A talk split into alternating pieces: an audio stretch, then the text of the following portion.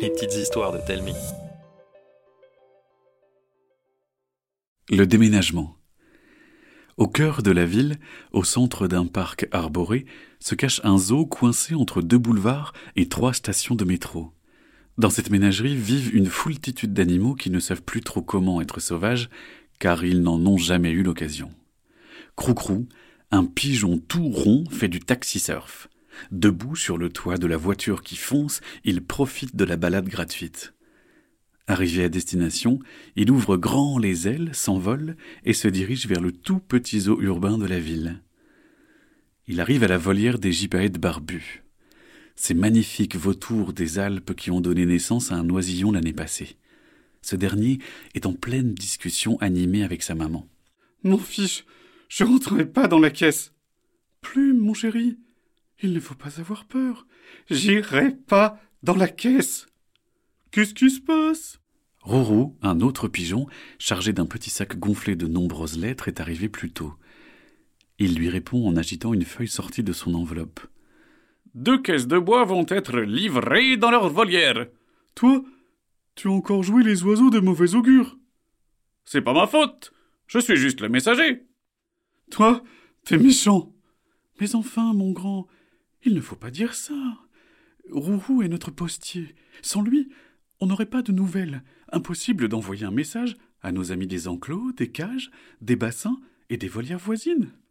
Ben, ces nouvelles, elles sont moisies. Bon, puisque c'est comme ça, je m'en vais. Vexé, Rourou décolle et va se poser dans l'enclos des yaks. Confortablement installé dans la fourrure épaisse d'un des gros bovins, il est rapidement rejoint par Croucrou. Les deux amis grignotent les quelques miettes que les yaks ont éparpillées l'un sur l'autre en mangeant comme des cochons. Rourou n'est pas vraiment vexé.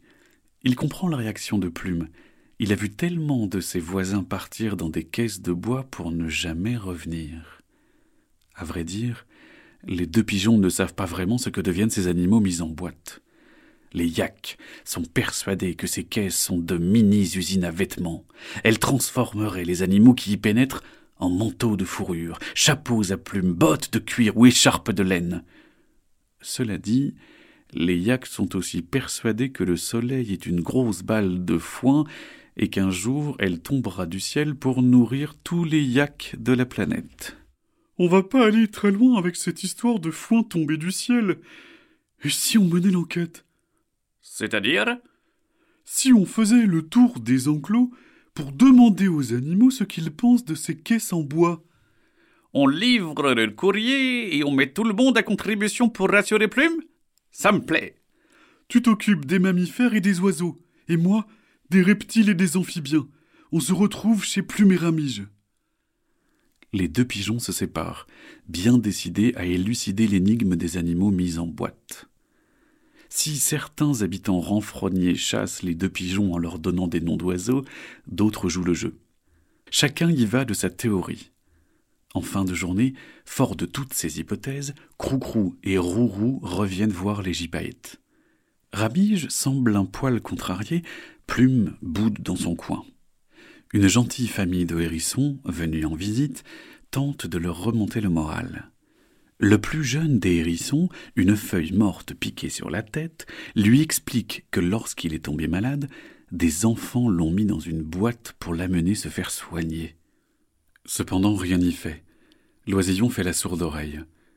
Il se fait tard. Les hérissons rentrent chez eux en laissant les quatre volatiles seuls. Vous passez la soirée avec nous, les amis? Avec plaisir. Plume s'approche en traînant ses ailes sur le sol comme deux longs boas de plumes. Je suis désolé, oh, je voulais pas te vexer tout à l'heure. C'est pas grave. On a mené l'enquête avec Roucrou et on a tout un tas de théories sur ce que deviennent ces caisses de bois. Tu veux les entendre? Plume hoche pauvrement la tête. Tu vas voir, certaines sont poilantes.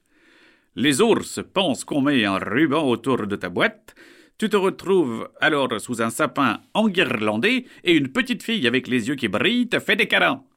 Les castors pensent que la caisse, c'est un casse-croûte offert aux meilleurs constructeurs de barrages. Les lamentins en ont entendu parler, mais pensent que c'est un mythe. Les loutres ont parlé de grenouilles accrochées à un ballon De Ragondin à Grelot, mais rien sur les caisses. Tu les connais? Les lémuriens sont trop rigolos. Ils pensent que. Vous comprenez pas? Je me fiche de ce que deviennent les boîtes. Plume est au bord des larmes. Ramige s'approche de lui et le prend sous son aile. Calme-toi, mon grand. Qu'est-ce qui te tracasse autant? Plume respire un bon coup, renifle un peu et se lance. Il avoue qu'il a peur d'être séparé de sa maman. La dernière fois, c'est une caisse comme celle-là qui a emporté Jacob, son papa. Un lourd silence s'installe. Plume, mon chéri, que t'a dit papa quand on a emmené sa caisse? Qu'on se reverra bientôt? Est-ce que papa a déjà rompu une promesse? Non, mais ton papa est le plus grand, fort et honnête gypaète barbu que je connaisse. Nous nous retrouverons, mon plumichon d'amour. Plume fronce les sourcils. Crou-crou et Rourou éclate comme un fruit trop mûr rempli de rire sucré. C'est communicatif, et Plume sourit. Un peu. Demain, nous entrerons dans ces caisses, et lorsque le couvercle s'ouvrira, je serai à côté de toi. Je te le promets. Et si tu préfères venir dans la mienne, nous vivrons cette aventure ensemble. Ça te va? Rassuré, Plume hoche vigoureusement la tête. La soirée se termine paisiblement. Le lendemain, Plume fait un long trajet dans la caisse de sa maman. Il rigole bêtement en comptant les cahots de la route et se demande bien ce qui les attend à l'arrivée. Lorsque le couvercle est retiré, il découvre un ciel bleu qu'aucun barreau digne de ce nom n'oserait barrer. Ils sont libres. Les Alpes ouvrent leurs bras rocheux. Comme dans un rêve, ils sautillent dans l'herbe qui chatouille leurs serres crochus, font de petits bonds, puis de plus grands avant de s'envoler sous le regard attendri de deux hommes postés en retrait. Plume suit sa maman de près et ne la quitte pas des yeux. Elle aussi semble suivre quelque chose du regard. Une silhouette qui se détache dans le cercle lumineux du soleil, c'est Jacob, le papa de Plume. Les retrouvailles furent incroyables. Cette famille de grands rapaces, rescapés de l'extinction, s'agrandit rapidement avec l'arrivée d'une petite sœur. Ainsi, Ramige, Jacob et leurs enfants reprirent leur vraie place dans la nature sauvage.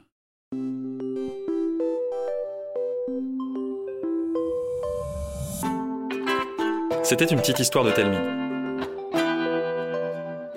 Écrite par Frédéric Bagirès et racontée par Arnaud Guillot. N'hésitez pas à nous laisser un commentaire sur iTunes, ça nous fera vraiment plaisir. Chaque jeudi, nous vous racontons une nouvelle histoire. Alors pour ne pas la rater, abonnez-vous au podcast. Et pour les 6-10 ans, plus d'histoires à lire sur telming.com. T-A-L-E-M-I-N-G.com. À la semaine prochaine!